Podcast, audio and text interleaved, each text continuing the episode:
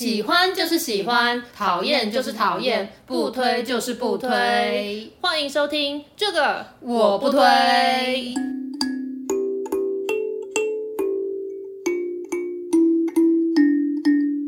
Hello，大家好，我是编辑小姐 Yuli，我是瑶瑶之红，欢迎大家来到最新一集的这个我不推。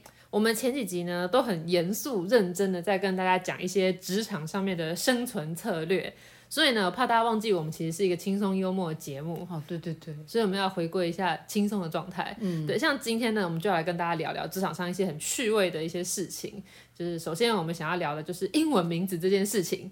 前阵子呢，我接了一个采访的工作。那因为我之前在时尚杂志上班，所以我现在偶尔都还会接一些那种时尚杂志的拍摄。那当天我们要拍摄的艺人有那个，我们都会商借那个服装品牌给艺人穿搭嘛。嗯、那那天就是有一个某某牌的配件这样子。然后那个时候我都在跟造型师聊天的时候，发现他准备的是这个某某牌的包，我就很高兴的跟他讲说，哎，这个某某牌的公关我认识，他是我就是瑜伽课的同学这样子。嗯、他说，哦，你认识呢？叫是哪一位？叫什么名字？我就讲了他的中文名字。然后那个造型师说：“嗯，那那他有其他名字吗？”我都讲了他大学时代的绰号，就是一种水果这样。然后那他说：“嗯，不记得有这样子的人。”然后那有英文名字吗？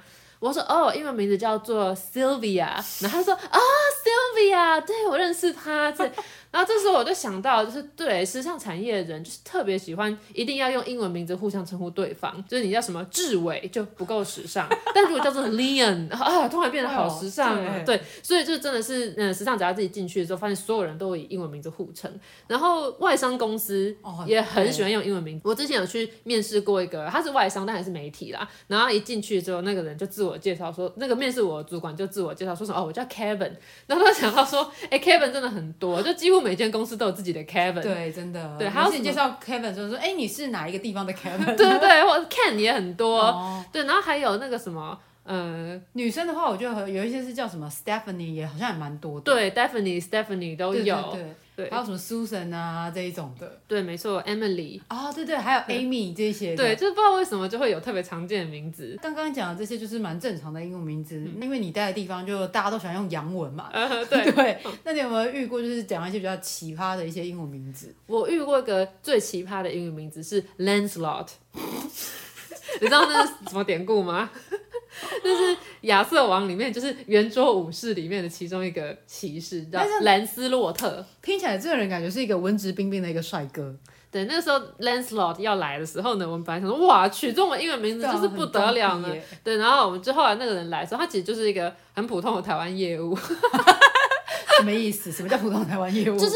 我觉得会取这个名字，诶，我想象中啊，会取这个名字的人会比较是那种英伦打扮，这种比较绅士风格，穿西装外套，然后戴黑框眼镜哦。可是没有，他就是很一般的来上班这样子。我就觉得他长得太平凡，是不是？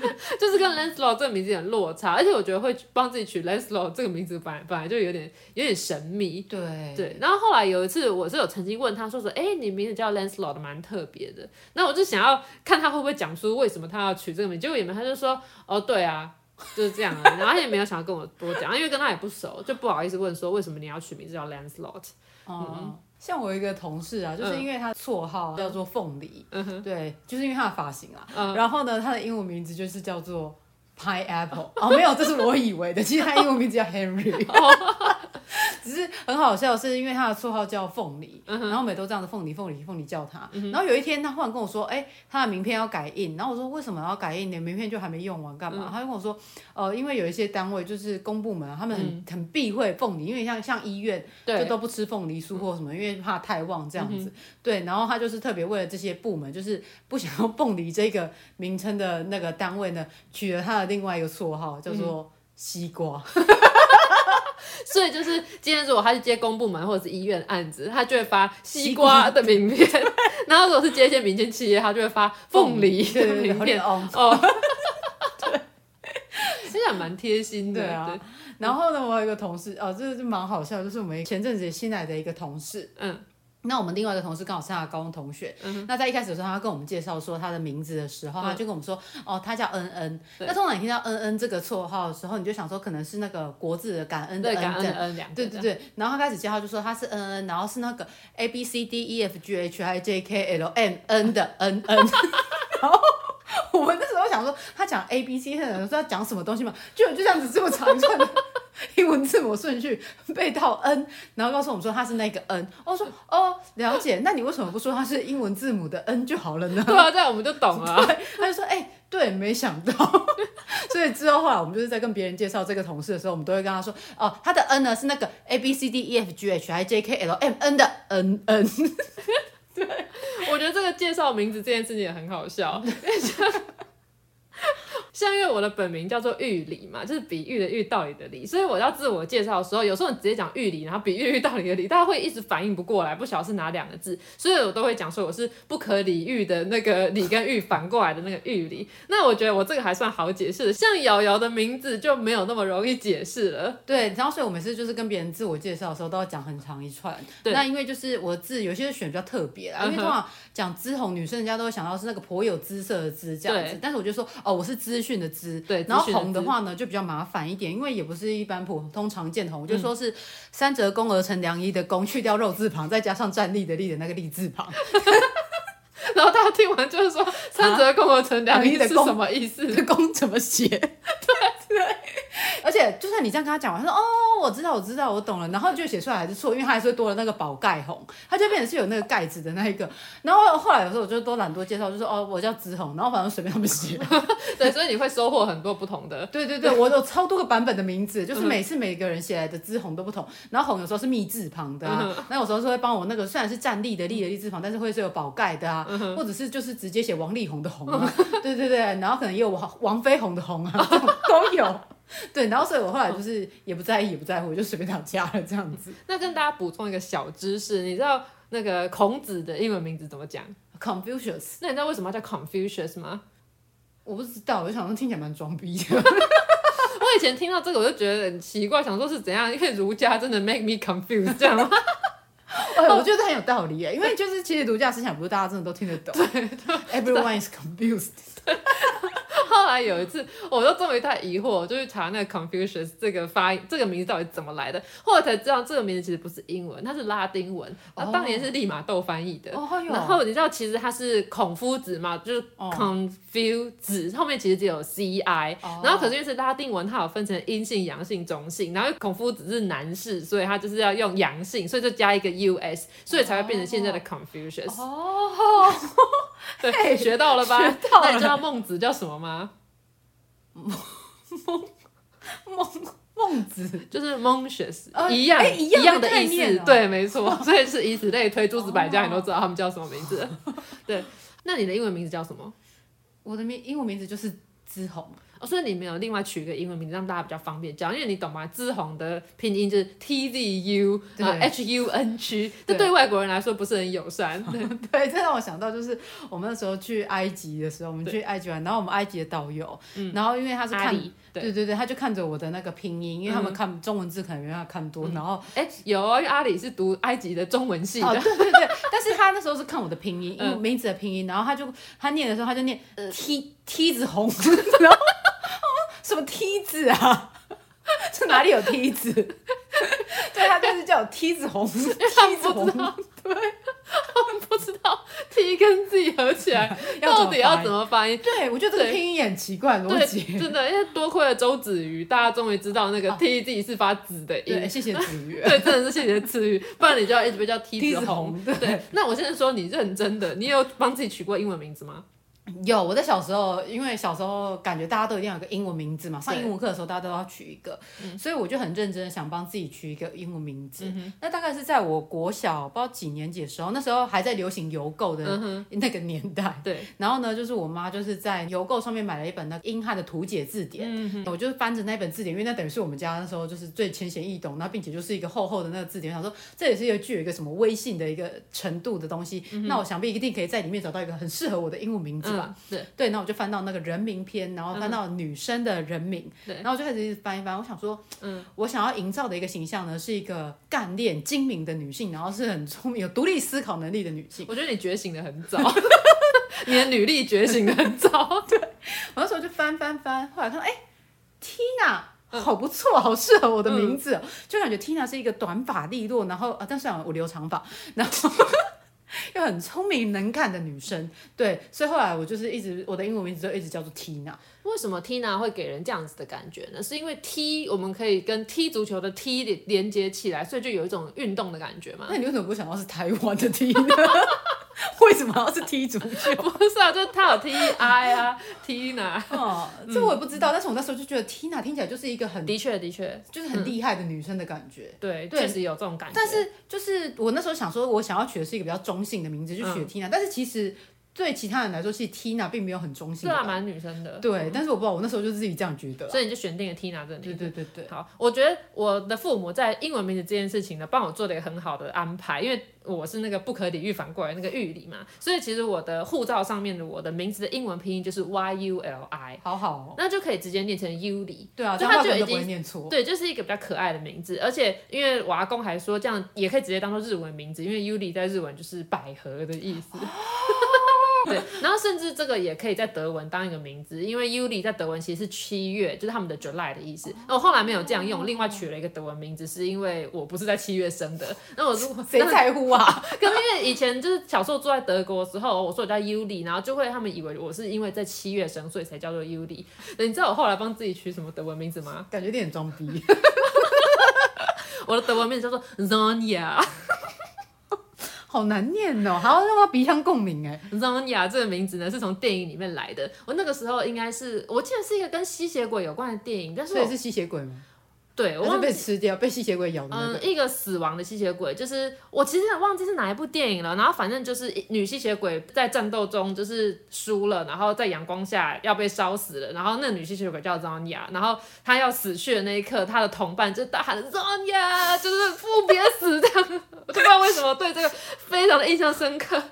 然后那个时候我也不晓得为什么，我知道这个不是英文，嗯，因为它拼法是 S O N J A，、oh. 对，反正就是 Zonya 这个名字，当时就留下印象。嗯、所以那个时候我是在高中的时候开始学德文，然后老师要我们选一个德文名字的时候，我就看到有 Zonya 这个选项，我就选了。哎，德文名字的发音都很怪，就是 啊这德这一集我们是想要讲英文，我们要讲德文，这是题外话。那总之呢，我的英文名字我就是一直叫 Yuli，我从小就知道我英文名字是 Yuli，然后我大概在。嗯，因为我读的是一个私立的天主教幼儿园，嗯、那那所幼儿园其实还蛮严格的，所以他从大概中班还是大班，啊，中班的时候就开始上英文课，嗯、然后上英文课就要取英文名字嘛。那那个时候我们的老师就说，每个人就是轮流走上来，然后跟老师讲你的英文名字，然后老师会现场写一个名牌，然后就让你拿回去，你就可以别在你的那个围兜兜上面，这样。那个时候就是前面的走上去，他们就有什么 Annie 啊、Sandra 啊，就大家回家先想好英文名字，隔天来跟老师讲。然后我就走上前去，我就跟老师说我叫 Yuli，老师就说哦是 Julie 吗？我说哦不是，是 Y U L I 的 Yuli。老师就说这不是英文名字，然后他就给我写了一张 Julie 的名牌，因为强迫一定要当 Julie。对，然后那时候我就有点不开心，可是我就觉得这就不是我的名字。然后可是以前我就。就不想跟老师争，因为老师就已经说，对对，幼稚园的时候你争不赢老师的，所以我就就是拿着那个 Julie 的名牌就回到家。然后我就跟我妈说，就是我今天英文课的时候不知道为什么就被变成 Julie 了，因为老师说就是 Yuli 不是英文名字这样。然后我妈好像就跟我说，就是啊没关系啊，啊如果你觉得要在意的话，她可以去帮我跟老师解释之类的。但后来好像我就是这件事情不了了之，我就是别着那个 Julie 的名牌，就我那个名牌就是一。一面是写许玉里，然后一面就是写 Julie，这样，还是因为他是把想把许跟也融进去，Julie 许里。许里这样子，老师帮你把三个字都融合在一起，我，我不知道，可是我我不晓得大家记不记得在上一季的节目中，我有讲过，我以前就是想要帮自己取一个那种 Stephanie 那种很长、那种很有异国风情的名字。我觉得它的起源有一点点，就是从那个时候我被老师说这不是一个英文名字之后，我就开始有点不太喜欢我这个名字了。因为小时候我很喜欢，我觉得这个名字很可爱很棒。然后可是后来有一阵子逐渐我就很想换名字，我觉得有一点是这个原因，因为我就被说不是英文名字。但是我就是很不开心，很羡慕像你们这种就是名字就可以直接变拼音的人。嗯、像我不是一开始帮自己取名叫 Tina 嘛，但是因为我觉得就是中文名字就是之红，为什么我要叫 Tina 呢？我就是这一个名字，所以我的名片不管是在以前出版社的时候，还是在现在工作，嗯、我的名片上面我的英文名字呢都是我的拼音啊，对，就是都是是直接是拼音而已。嗯、然后我想说，很羡慕你们这种，就是哎，可以直接念这样子音的名字，嗯、所以我就一直在想着要帮自己找一个就是很接近的，嗯、所以我就一直在想，z 好像要自己开头，嗯、然后我还想到了一个，嗯、然后就叫做 zone。谁会叫做这种 in 的这种？对，那我说听起来好低能，好智障哦。算了算了，我还是继续写着我的拼音好了。但是其实我觉得写拼音没有不好，因为像我们都会觉得我们要呃取一个英文名字，要国际化。对，或者是你如果工作上会遇到外国人，这样比较方便沟通。可是我认识的美国朋友，他就是问我们叫什么名字的时候，假假设我跟他说我叫做 Sherry，他就说 No，I mean your real name，就他会想要知道我真正的名字叫做什么。然后我就讲了我的名字，然后他就说他会尽他所能用中文的发音来称呼我的名字，因为他觉得这个是对我们的尊重。对，就是他，就是他可能发的不是很标准，可是他会尽量这样讲。所以我觉得就是这个有，我觉得这个人是有 sense 的人啊。对，我那时候就觉得说，哦，对耶，其实我们没有一定要为了迎合外国人而取一个跟自己的名字完全不一样的名字，因为名字很重要嘛。就是别人你知道阴阳师秦明就说，名字是最短的咒语。谢喽。他那个梦枕魔的的的那个阴阳师那个系列里面，就是有讲到这件事，所以你的名字其实是很重要的。你帮自己乱取名字，是会影响到运势的。哎、欸，我们这集不是要讲算命哦？对，没有啊，算命，不要忽然这样。但是我名字笔画算起来是是是 OK 的，这样。我的名字算笔画算起来是不错的。听说呢，当年我父母拿我这个名字去算命的时候，算命师说我这个小孩以后会功成名就，那所以我爸妈就一直在期待我功成名就那天，结果那天迟迟尚未到来。都是算命师要乱讲话，还有压力很大，让爸妈对你有一个过度的期待。对，说到这个压力很大的这件事情，就可以想到，的确，因为我从小就承受一个压力，就是这个英文的压力。哦，对，对你知道我从什么时候开始学英文吗？就其实我回顾我整个童年，我整个童年呢，其实大概有百分之九十都在学英文，也太多了吧？另外百分之十在背唐诗。哎呦，没有啦，就是我因为我小时候我父母就送我去学很多才艺，嗯、你知道，就是那种。呃，就是望女成凤的那种概念，好好对，而且在我那个年代，小孩子很流行学钢琴，学音乐的孩子不会变坏。而整个社区呢，就是到了傍晚就会有此起彼落练钢琴的声音。哇，对，那总之呢，我父母让我学了非常非常多的东西，嗯、就是我学过钢琴，学过小提琴，有去画室画画，然后就是学过有的没的，但是唯一一个从以前持之以恒被逼得最紧的就是学英文。哦，我觉得我从有记忆以来，然后还没有到。呃，就好像还没有去上幼稚园之前，我就被送去那个芝麻街美语学儿童美语。哦，oh. 芝麻街没有夜配这一集。对，在芝麻街美语的时候，因为我那时候就是开始要背单字啊，然后就学一些简单的文法啊，什么东西。然后那时候学的是自然拼音法。嗯，对。然后因为在儿童学英语的时候，老师都会用一种比较游戏的方式来协助大家记忆，所以其实小时候我上这个英文课上得很开心哦，因为我很喜欢竞赛。嗯，对。然后通常就是例如说拼音比赛啊，嗯、或者拼单字啊，或者是问答比赛那种，我都可以，就是一定都可以赢。然后呢，我有一次就是首次在英语学习之路上感受到挫折，应该是。我想一下，应该也是幼稚园，不知道中班还是大班的时候，就是已经英文已经小有一点，就是有一些单字量这样。然后那个时候呢，我们英文班就是邀请所有家长来看小朋友上课，就有点像是那种期末成果发表的。然后我们的老师就是我们老师叫做 Gary，Gary 就设计了一个游戏，就是说他今天会说出一个单字，然后可以抢答。抢答的时候，就你只要举手，老师会把球丢给你，一颗、嗯、一颗红红的个橡皮的小球。啊，老师把球丢给你，你就是接住那颗球的当下，你就要拼出那个单字。那，那如果你拼不出来，然后因为大家会倒数，如果被倒数三秒还是五秒拼不出来，你就要把球传给下一个人。所以这是一个结合传接球以及拼音的游戏。那天呢，就是许多家长都在那个教室外面的玻璃门，你知道那个时候的小孩就是很像动物园，就是有个大玻璃，然后随时都有一堆人在外面看你上课。然后那天呢，就是老师要玩这个接球游戏，然后我妈就亲眼看着我每一个单子我都举手想要抢答，可是当老师把球丢过来的时候，我接不到那个球，就是我就是就是。首先，第一，我看到球飞过来的时候，我会害怕，所以我最后一秒会闪躲，或者是我就会用手把头遮起来。嗯、就是我觉得那是因为我的运动细胞本来就比较不好，所以我会有这种下意识的闪躲动作，或者是我就接到球，然后就球还弹出去之类。反正就是我妈就看到我明明每一题都会，可是我又接不到球，我就都没有回答。然后最后呢，我那场比赛就完全没有获胜，是零分作收。这虽然是一个英文课的回忆，但是后来呢，我妈就发现她女儿可能体育不太行。之后呢，就每个周末她都会带我去公园跟我练习传接球。我妈是体育健将，她以前都打篮球的，就那种体育很强女生，就是你心目中的 Tina，就是我妈的形象。然后发现自己的女儿竟然连一颗球都接不到，好糟糕哦。对，所以我因为英文课的关系，还被逼迫去公园里面练习传接球。所以刚刚那个就是我学英语遭受到的第一次创伤。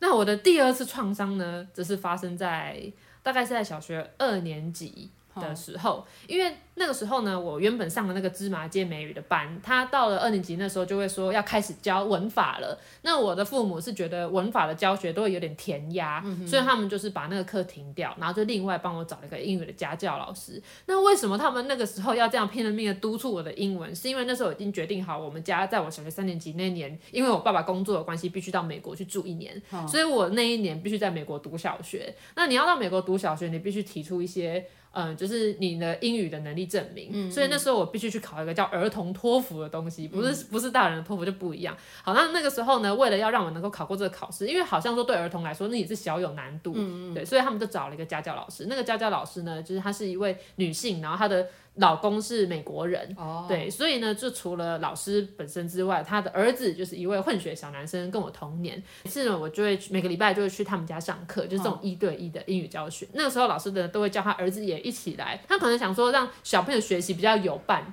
就是老师很喜欢让我们两个人做一些竞赛，例如说什么拼字啊，oh, 什么什么的竞赛。这不是也是你喜欢的游戏吗？对，的确是我喜欢的游戏。可是呢，因为那个小男孩就是很拽，因为他因为你知道爸爸是美国人，所以他英文当然就是比同才好啊，oh. 然后也都很敢讲什么，所以他其实是一个蛮强大的竞争对手。那我为了拼命的要在比赛中赢他，其实我们就一直在伯仲之间。然后每次要去上课前，我都想到我今天一定要打败，我忘记他叫什么名字，姑且叫他 Timmy 好了，我今天一定要打败 Timmy 这样。然后后来呢，我遭受到一次重大的创伤，就是 那时候老师让我们玩一个就是拼字比赛，spelling bee 的概念。对，没错，就是如果就是例如说他说出 C，然后我们就要马上拼出 C 的单字，嗯、然后谁拼出来的单字比较长，谁就赢了，就是比赛谁能够拼出长的单字这样子。嗯嗯好，然后所以我跟 Timmy 就开始竞赛，然后就是我们这一个一下就是一个人赢一个人输，就是这样。然后到最后一局的时候，老师出的题目是 R，然后 R, R 最长的单字你能想到什么？R。啊，就是 refrigerator，对对，就是冰箱。那时候我心里想说最长的单词是 refrigerator，那可是我却忘记怎么拼的。然后我就是站在那个，我就是站在那个白板前面，因为就是你一想到，你就要赶快抓起那个笔，然后就是马上写这样。那、哦、可是我就是就停了很久，因为我就是整个就是想不起来 refrigerator 怎么拼。然后那时候就 Timmy 呢，他就是游刃有余，很有自信的拿出那支笔，然后就拼上了 refrigerator。然后因为那个游戏的规则是，如果对方写了那个单词，你就不能写了。哦、然后我就非常自暴自弃写 rabbit。然后就很生气，就放下笔。至少你不是写 rat，对，那太丢脸了。对，但总之这件事情对我造成了创伤。是，其实重点不是我输了，而是那个 Timmy 写下 refrigerator 之后，那个看着我的眼神，而且那个单词是你想拼的，对，我想拼的被你写出来，然后还有那种就是你看你拼不出来吧，那种你知道那个时候男生就特别喜欢捉弄女生，对我那时候是非常愤怒，想说我竟然输给 Timmy。对，然后后来那一整天就都很沮丧。回去我妈问我怎么了，我就说哦，因为我 refrigerator 没有拼出来，这样。那我妈想说是怎么了嘛？你觉得现在会拼就好了。然后可是我心里想的是我很不爽那个 Timmy 那个赢了的那个眼神。对。对。那后来长大之后，就才发现根本就没有人会讲 refrigerator，大家要讲冰箱的时候都会讲 fridge。所以到底为什么我要为了这个单子，然后这样子耿耿于怀，这种很纠结？纠结很久，而且我到现在我都还记得那个 Timmy 看着我那个志得意满的眼神。那你现在拼得出来 refrigerator 吗？其实好像也拼不出来。我觉得这个单字已经被我的大大脑就是给哎、欸，我想说屏蔽，但是好像是个中国用语，硬性遗忘好了，就是忘了。对，反正就是我就是也记不起来这个字。说到这个拼音的问题，我在想到，通常我们想要骂一个人可悲的时候，会说什么 pathetic。对。那我有一次想要骂人可悲，又想唠个英文，我就是说 Pacific。太平洋，你你你这个太平洋，对，是在讲他宽宏大量，对的啊，然后对方就有一种啊？啊？什么？什么意思？黑人问号那一个？对啊，但总之这个 refrigerator 就成为我心中永远学英语的创伤。嗯，我学英文之路倒是没有像你这么坎坷，因为毕竟我没有出国的需求，而且我们在乡下地方，你知道，嗯，就是算是过得蛮。蛮一帆风顺的，而且就是小时候，因为你知道，你知道就是嗓门比较大啊，那比较敢表现的这种，就是通常老师都会就叫你去参加演讲比赛，啊，对对对，对，那所以就是小时候那种乡下地方，就是人才也没多少个这样子。我哦，我不是说大家不怎么样，我是说就是小地方啊，对对对，所以呢，就是英文比英文说故事比赛，老师就叫我去参加干嘛的，对，然后所以那时候就是其实有建立了一些迷之自信，对，就觉得自己英文很棒，对对对，就觉得哎，OK OK，可以混口饭吃这样子，然后第。第一次开始感受到小小的挫折，是在那时候我们国小的时候，就是四五年级的时候，刚好换校长，然后换成一个女校长，她十分注重我们的那个英文能力。哦，对，然后她就开始要我们背单词。那我就是其实我不大喜欢背东西，因为我就觉得背东西真的是很痛苦。跟我相反。对对对，我很讨厌背东西 这样子。然后所以呢，就是她那时候就是每次。呃，每一周他都会要找说多少每一班的几号，然后去前面考单字。嗯、那当然是考对了，他就会送你小礼物。但是就是你就有一种负担的感觉。对，虽然拿到小礼物还是很开心的。嗯、对，那就是那时候就是背单字的时候，我一开始就都背输我妹，嗯、所以我就就呃呃好挫折这样子。哦、但是后来就是你要渐渐就习惯，因为不喜欢输的个性，哦、你就是会想办法做好。对，OK，对对对，然后就哎。欸好啊，其实英文也不过就这样子。嗯、然后呢，就是升上国中的时候呢，因为都听人家讲说升上国中之后英文会变很难，嗯、所以一开始的时候我妈就找了一个，就是因为我堂姐之前就在那一间补习班，所以我妈就叫我一起去那边听听看。然后我就上课的时候想说，我就想说，哎呦，怎么这么简单啊？对、oh. 对，想说哦，这个国中英文也不过尔尔这样子，嗯、因为那时候不知道为什么，还是不可能是我们乡下地方吧，就是只教课本需要教的东西这样子，oh, 有可能。对，然后我就觉得哦，英文也是蛮简单，所以我就跟我妈说，哎妈，我不想去上，我就这样很浪费时间。嗯，对，然后我就这样讲，我妈就说好啊，不想上就回来这样，然后我们就跟老师讲，然后跟老师讲说，老师就说，哎，还是就是。呃，老师只收我就是教材费，就是还是就是请我就是也是去上这样子，然后就是有复习卷也会给我写这样。嗯、那我说好了，既然是上免费，不然还是上一下好了。那为什么他要让你上免费？我那时候也不知道，但是后来我大概知道了。对，因为那时候老师其实也有感受到我的英文就是在那种乡下就是骗家骗家，还是可以应付的这样子。所以呢，就是很长就是会考个满分啊，或者是什么，然后就可以拿来宣传。哦，就是某某补习班的姚谁谁，然后姚圈红这样的考。没有，是全名，还没有用 全。真的？对，那时候没有做做个资法。对，因为现在好像补习班要看出名字，就是不能写小孩的全名。对对对对，然后反正他就是拿我来做宣传。哦，我说好了，就是你拿人家免费，你就是必须要帮人家做这种宣传。然后因为就是你只要做对什么事情，老师也还是会给你一些集章啊，然后你还是可以换礼物干嘛，就加减换呢。哦。然后后来上高中的时候呢，就是因为我那时候考上是语资班嘛，所以呢，他就拿我的名字就是大做文章，说什么哦，就是我们补习班的谁谁谁啊，考上语资班啊，这样怎样怎样这样。哦。心里是有点不爽，但没关系，因为后来那时候我国中升高中的时候改名了，哦，所以我高中同学也不会知道。我曾经补过那个地方，那大家去查说，哎、欸，语资班根本没有这个同学，哎、欸，好笑吧？对，但是我上高中的时候，就是深深感受到英文挫折，因为你知道吗？哦、去语资班，对，哇，你到高中才感受到挫折，哎、欸，我在幼稚园的时候我就感受到重重的挫折，但是因为你那时候还小，所以你知道我们的容错，就是你比较能够接受这些挫折，对、嗯、你已经长大了，你就感受到这时候，你会觉得你的人生怎么忽然开始遇到一个这么大的挫败？因为小时候你就是努力一下，哎、欸。就就过，对，然后现在就是。高中的时候，我记得还有一次，我第一次考英文的时候，断考，我还记得我只考六十分呢。哇，真的？对，然后我那时候想，天哪，我的英文只有个六十分的一个程度。我那时候，那时候我真的是就是觉得我人生很大的挫败，然后我回家就哭了，这样子。哦。对，就是想说，我的英文真的这么烂吗？然后再从那时候就开始就是努力的学英文。哦。对，但是也是硬记硬背，然后我就是那种考试考前就是很认真把它记起来，但考后之后我就会忘记了。哦，你就短期记忆来学英文。好，那刚才讲到。因为我们家就是有这个要去美国读一年的这个需求，所以我觉得我父母呢，在就是十二年国教，国教十二年吗？没有，我们那时候是有九年。哦，好的，九年，原来如此，时时间扣真 好，就是九年的那个英语教育，他们全部把它浓缩到我小学三年级。哇，好精华哦。对，所以我就是我，所以我才说我的童年回忆真的有一部分，一一半以上都是在英语中 struggle。哦。然后后来我从美国回来之后，我就是有明确感受到说，哦，好，就是。这个学习是有成效的，因为我就是明显比我同才的英文程度要好，蛮、嗯、多了，所以是整个那个之后的英语课程，我就是都可以轻松过。然后后来呢，就是到了大家知道我们三年级、四年级那时候，不是《哈利波特》出版的嘛，嗯，呃，中文版出版嘛，对，呃，两千年引进台湾的。嗯、然后那时候因为我们在美国那一年，《哈利波特》在美国就已经很红了，所以那时候我们就知道《哈利波特》这个东西。然后回台湾之后，我就开始看《哈利波特》的小说的中文版。嗯、对，那那时候我父母因为想说，哎，回来之后我也没有去补习，因为没有有小学生在补英文的嘛？有啦。哦，然后可是他们就觉得要想一个办法让我继续精进我的英文。然后他们发现我很喜欢看《哈利波特》之后，他们就开始就是呃诱骗我读原文版的《哈利波特》，然后就说什么啊，因为因为中文版的就是要有时间翻译呀、啊，如果你看英文的话，你就可以比别人还要抢先看到最新的《哈利波特》内容。也没有诱骗，因为他们讲的是事实。OK OK，好了，反正就是用各种理由，就是要我读原文的《哈利波特》。好，那当然我接受，就例如说我就是看完第一集，然后在等第二集出版的时候，我就看那个英文的这样。哦、然后后来也是看完之后，就我看完英文之后，他们就说，哎、欸，第二集出了，就再看中文版来确定一下我吸收的有没有，有没有正确的。然后到第三集、第四集就一直都是这样。后来我就发现事有蹊跷，哎、欸，就是有一次呢，就是我因为那个时候应该是出第三集，就那阿兹卡班的逃犯，就是出完了之后呢，我就是想要知道第四集什么时候出，然后我爸妈就说什么哦，不知道第四集可能还要一阵子吧，就是可能还在翻译，那你就先看原文的。所以那时候第四集我记得是火杯的考验。哦，那个英文很厚一本，哦、对，然后反正他们就给我这个，所以那我就是看，因为我就很想知道发生了什么事情。然后后来就是看，然后可是因为它真的太厚了，看到后面就很累，然后我就大概看了一半之后，我就问我爸妈说，哎，第四集。中文版出了嘛？他们就说还没耶。我想说好吧，那我只好再等哦。因为那个时候就是还没网络还没那么发达，对你也不会没事就去逛书店，因为那时候你还是小学生。哎、哦，还是那时候你国中，我忘记了。反正总之那个时候呢，他们就一直跟我说中文版还没出，中文版还没出。后来我还是把英文的英文就看完了，硬看完了之后，他们就说哎，第四集中文版出喽，然后才给我。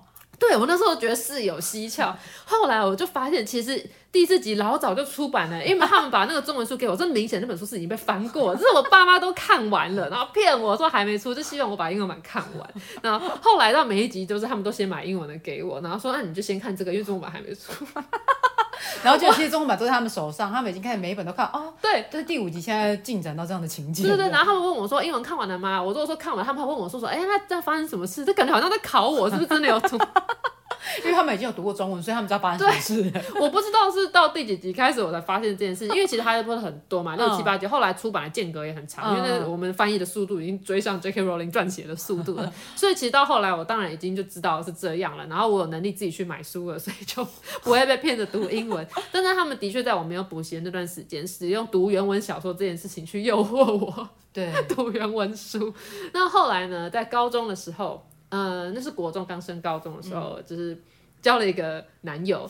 那那那个男友其实是在补习班认识的，然后是那时候是数学补习班认识的。那后来因为他换到另外一班了，所以我们就又没有一起上课了。然后他就跟我说，他在另外一间补习班补英文，问说我要不要跟他一起去补英文。那那时候我就想说。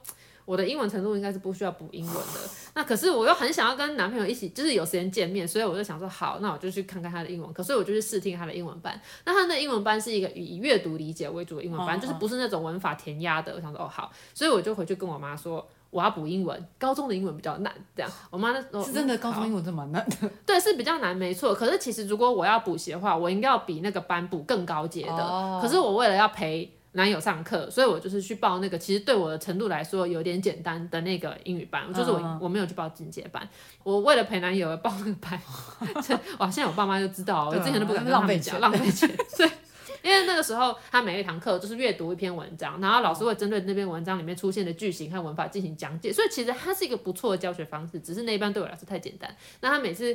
呃，上课开始之前会先给你写一张考卷，那那张考卷考了就是上一个礼拜老师指定阅读的文章。嗯、那通常我那时候就是就是在上课前，然后就会在楼下的咖啡店，我，我怎么那么奢侈啊？高中的时候就在咖啡店读书，反正那个时候我就是跟我的是八十五度 C 吗？是星巴克。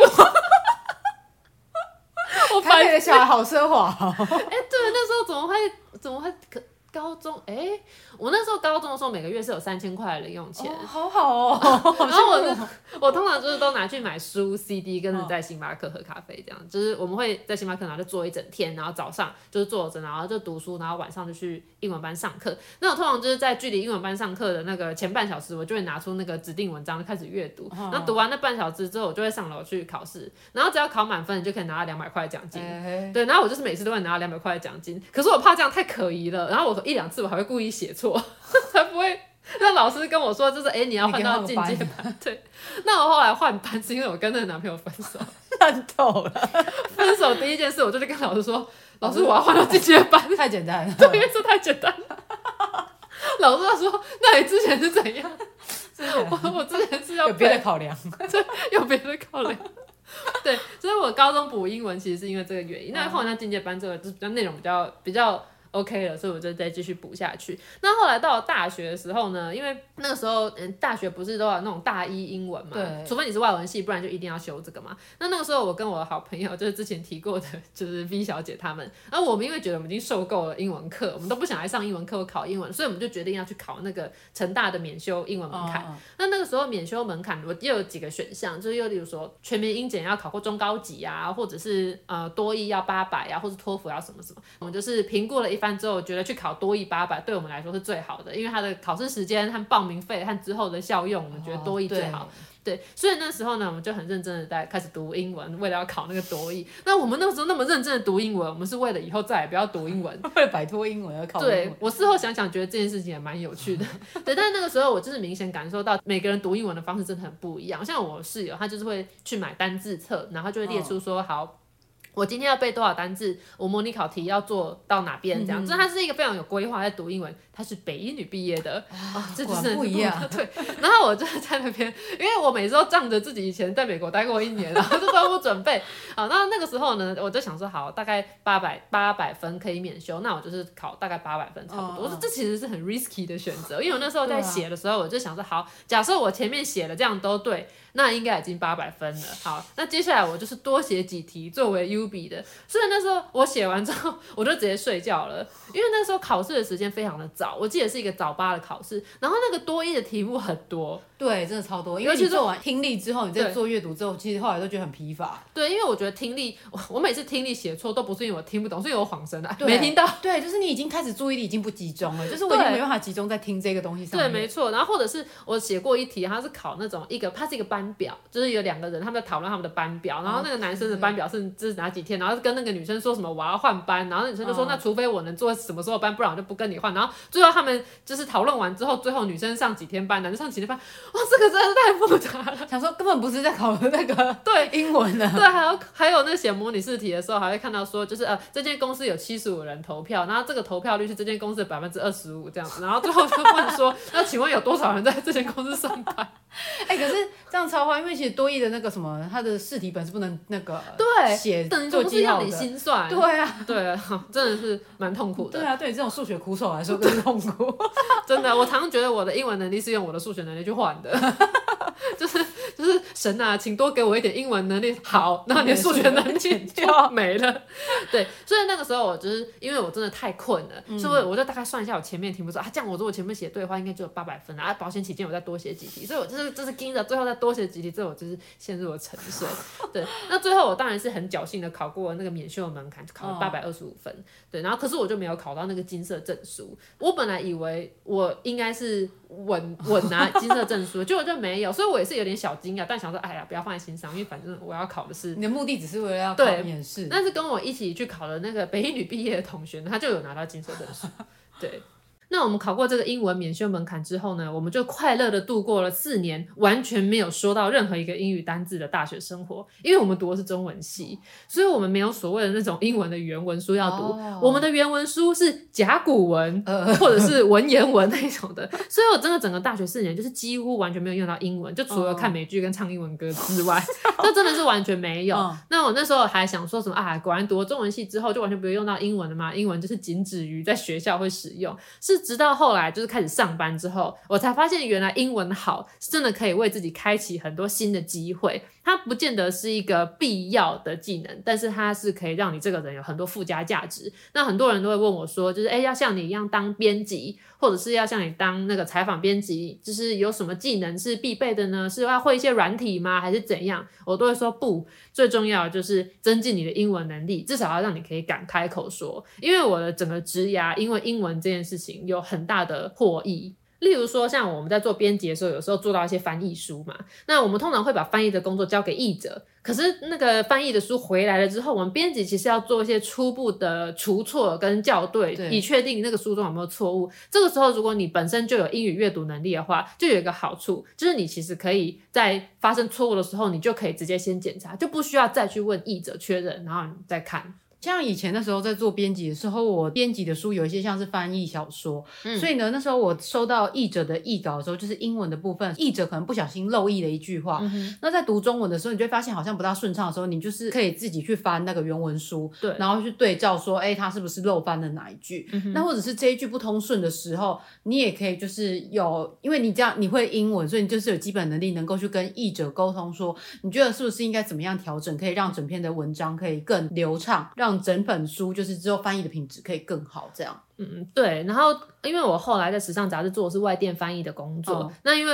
呃，我们有一些就像实习生或者新的同事，然后也要进来，他们也必须负责一些工作。我觉得英文好很重要，就是有些人想偷懒，我可以马上就发现，因为当时其实呢，就有一位就是新进员工，那他整个人的工作态度就是稍微比较懒散一点。哦、那那时候也是要请他翻译文章，所以我就是有一篇文章要给他译这样子，然后他翻译完，他就很快就翻译完了，就给我。然后可是我就大概这样看一下之后，我就发现他中间有一整段是落掉的，就是没有翻译到。对，但是我不知道他是故意的，还是他就是不小心的，不管是哪一种都不对嘛。可是因为你自己对英文阅读也是可以很快掌握，所以你就是看一下原文，再看一下他的翻译，你就很快就会发现这边有错。那如果你自己本身的英文能力不够好的话，那这个人偷懒，你可能就没有办法抓出来，那他之后可能就一直偷懒。真的，对。像刚才说到书的这个，因为像我们之前不是也都要写那个新书的介绍嘛？对对。那因为像如果这种翻译小说，它其实在国外都会有一些评价干嘛？对。当你会读英文的时候，你就可以去 Amazon 上面看，就是别人给他的那个评语是什么。那其实就是可以把它作为你中文文案的一些应用，对然后就可以写说哦，读者可能有什么样的反馈这样子，嗯、然后也会更增加你这本书是好看的这个说服力。对，没错。除此之外，还有你在查资料的时候，对，因为有时候你要做一些你知道研究或者是一些资料收集的时候，如果你不会英文的话，很多东西你可能只能看一些他人的翻译，就是你已经不是看到一手资料了，你看到的会是第二手资料。对对对。嗯的确，那像我们就是在找一些设计的部分，因为其实、嗯、呃，国外还有很多的那个什么设计，其实都比呃我们国内的好，但不是说全部都这样，只是说是我们因为可以用。其他的语言的文字下去做搜寻的时候，我们就可以得到更多的资料。对，那我们就可以看到更全面、更广的一个，就是别人的设计针对这个主题，他们可能会应用什么样的元素，嗯、或者是什么样的风格下去进行设计。那我们其实就可以帮助自己的刺激自己的脑袋，有更多的那个思考。这样子，对，简单来说，你有外语能力，可以让你的眼界打开。对，因为你就有办法去看世界上的所有的东西，因为找世界语言嘛。还有一点就是，我因为英文好这件事情，其实让我有一个。很好的机会就是去争取出差和争取一些本来不属于我的表现机会。嗯、像当时我在杂志工作的时候，才刚进去没多久，那那时候就是听闻说 Gucci 的人要来台湾，然后要拜会台湾的时尚杂志的总编辑们。那、嗯、因为 Gucci 要来台湾，就是算是一件就是蛮重要的事情，然后大家就是会有点想要去参与。那那时候我们的总编辑他因为呃不安英文，因为你知道他是。就是在他们那个年代，英文能力不是必备的，所以他的英文是完全不行的。那那个时候他就想说啊，必须要带一位英文好的同事，是谁呢？我就是毛遂自荐，就是说我我可以。那其实那是一个很艰困的工作，因为首先。其实 Gucci 是意大利品牌嘛，所以他们人的英文其实是也是有点口音的。嗯、那再来就是你，我我的任务就是我要及时把总编讲的话跟 Gucci 他们那边代表讲的话就是翻译，嗯、所以它其实是个口译工作，你知道那是很专业的，你其实要口译训练才能去。但是我没有，但是我就觉得我应该可以，所以我就是马上就争取了这份工作。所以那天就是陪伴着总编，然后跟我们的董事长一起去跟 Gucci 代表碰面。然后那时候我其实很紧张，所以我就事先就是先问总编说啊，你要跟 Gucci 代表讲什么啊？你要说。然后就是先做好功课，因为我那时候会担心，是因为我其实也刚进这一行不久，嗯、我怕有一些这一行的专有名词我不知道，哦、所以我就会先大概知道之后去查好那个单字怎么讲，还是想好要怎么说啊之类的。哦、反正就是介绍我们的公司啊，然后我们公司的理念啊，还有什么怎样怎样的，然后还就是稍微看一下 Gucci 最近他们在做什么啊，嗯、然后他们的行销策略可能有什么，反正就做了很多准备，然后很紧张的去。那幸好那次任务就是安全下装，就是他们讲什么就是简单翻译，然后其实。我觉得你没有办法一整句听懂没关系，但那时候我就是都听关键字，对，我说哦关键字听到我就会讲，然后总编要讲什么，然后反正他就是介绍自己的公司，按、啊、你先做足准备，其实就是可以，就是反正就是完成了那场 meeting，嗯，然后后来离开的时候，董事长，哎，因为董事长是在美国住过的，所以他在我很紧张，但我都讲错，总编听不出来，但是我董事长说 董事长听得出来，对，后来董事长就拍拍我的肩膀说，嗯，Yuli 做的很好，我说哦，幸好，那后来因为有这一次的表现机会之后，每次有那种国外的，例如说要去。看秀，或者是有什么相关的出差，董事长或总编他们都会直接指派我去，因为他们知道我的英文能力是足以应付，然后我可以去那边做到一些独家的采访。嗯、像那时候我们就是去到。呃，一些要采访那种国外设计师，他们就会让你填写说有谁想要独家采访，那这个采访必须以英文进行。哦。那可能有些人就会讲，觉得说啊，那就不要，就用新闻稿就是写就好了。哦。可是我就会说啊，那我要去采访。既然你出去，你能够得到一些独家的素材，那往后他们就会更愿意派你出去。对。那因为我有办法做这个，所以后来我做大概一年之后，我就用这个去谈我的加薪。哦。对，所以我到后来能够做到，就是拿到就是比我当时差不多年纪的朋友。更好一点的薪水，嗯、其实真的是多亏于这个英文的能力。嗯、但重点是因为我敢讲哦，因为我的学习英文的跟一般台湾人不一样，因为大部分台湾人是那种文法跟阅读很厉害，可是听跟口说就是会比较不那么顺畅。嗯、那可是因为我小时候被丢到美国，嗯、所以我是整个反过来的，我是听跟说，就是 你知道就很爱讲啊，会听。那可是真的要做那种阅读或文法测验，我反而不是那么擅长。哦，对。好，除了就是可以让你职场上能够有加薪，或者是就是让人赞赏的表现之外，嗯、我觉得。学英文还有一个蛮大的好处，就是你在看美剧的时候，你就是有时候可以看到一些是中文字幕没翻出来的笑点。哦，对对对，对就是因为它有些是用那个俚语或者谐音，对对对，你就可以听出那里面的趣味的点在哪里。嗯、但是它在中文翻译的时候，它可能就没办法翻到就是这么的有趣，这么好笑。嗯、那还有啦，就是可以帮助你交友更广阔。你是说，就是比如说像是在 Tinder 啊，或者是在其他地方的时候，你就是可以跟外国人有比较多的交流，哦、语言上。这样的交流，对，对，比较喜欢吃外国菜，就是我想要就是多认识一些不同的文化。哦，都还要买外国网拍，哦、对对对，比较容易。对，因为如果你看不懂英文的话，你可能就会买错。你本来要买香水，就有可能不小心买成体香剂这样子。哦，对对对，没错，的确会有这个问题。对对对对，所以说了这么多，我们的结论就是：喜欢就是喜欢，讨厌就是讨厌，不推就是不推。不推。如果你想在职场上让人家留下深刻的印象，那就取一个特别点的英文名字吧。啊，如果想在 Tinder 跟外国人聊天，可能重点还是选一张好看点的照片。呃，你这样说，别人会不会觉得我们很外貌协会？Tinder 当然是看外貌啊，不然难道是看多益成绩吗？这个不得不推。好，那我们今天呢的不得不推要推荐的就是一个游戏，叫做 Wordle。然后它是一个在网页版上面进行的游戏，它就是让你每天都有一个新的单字。可以去拼音练习。Oh, OK，那这个游戏被推荐的原因有一个原因，是因为它很简单玩，就是网页版，嗯、然后并且它不会需要你任何的个人资料，嗯、不会去侵犯到你的个人隐私，哦、然后你又可以每天精进一个单字。那我想想说，嗯、呃，像我们这样子的上班族，其实有时候都没有再去额外多学习其他英那我们的英文能力可能是会退化的。嗯、透过这个游戏呢，我们就是每天可以学一个由五个字母所组成的单字。对，托你的福，我今天学了一个完全用不上的英文单字，就是勇。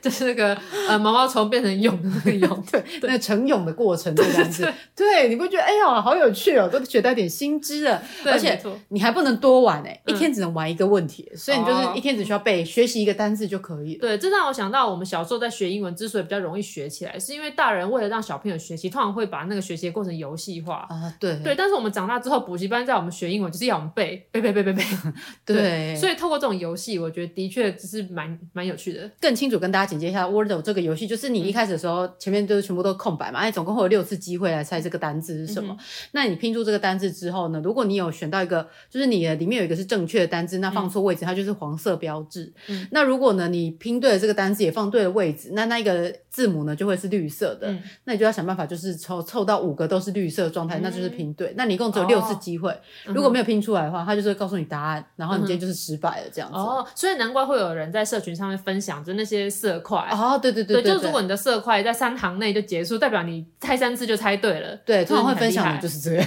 对对对，那通常我们今天尝试的时候，我们都是到第五次才猜对。对，嗯、我的比较好的成绩几乎都是在第四次，嗯、就比较常出现，就是在第四次、第五次的时候才会猜到正确的。嗯哼，对，因为有时候我都会觉得这个是一个考试，所以我都会想要往最难的单词去猜。哎、哦，就到最后发现是简单的。对，就是可恶啊，这样子。对，但也多亏这个福，就是我会认识很多新单词，我就去那个 Cambridge 的字典去查，说这到底什么意思，这样子、嗯、就帮助上班族也有一个短暂的小学习时光了。对。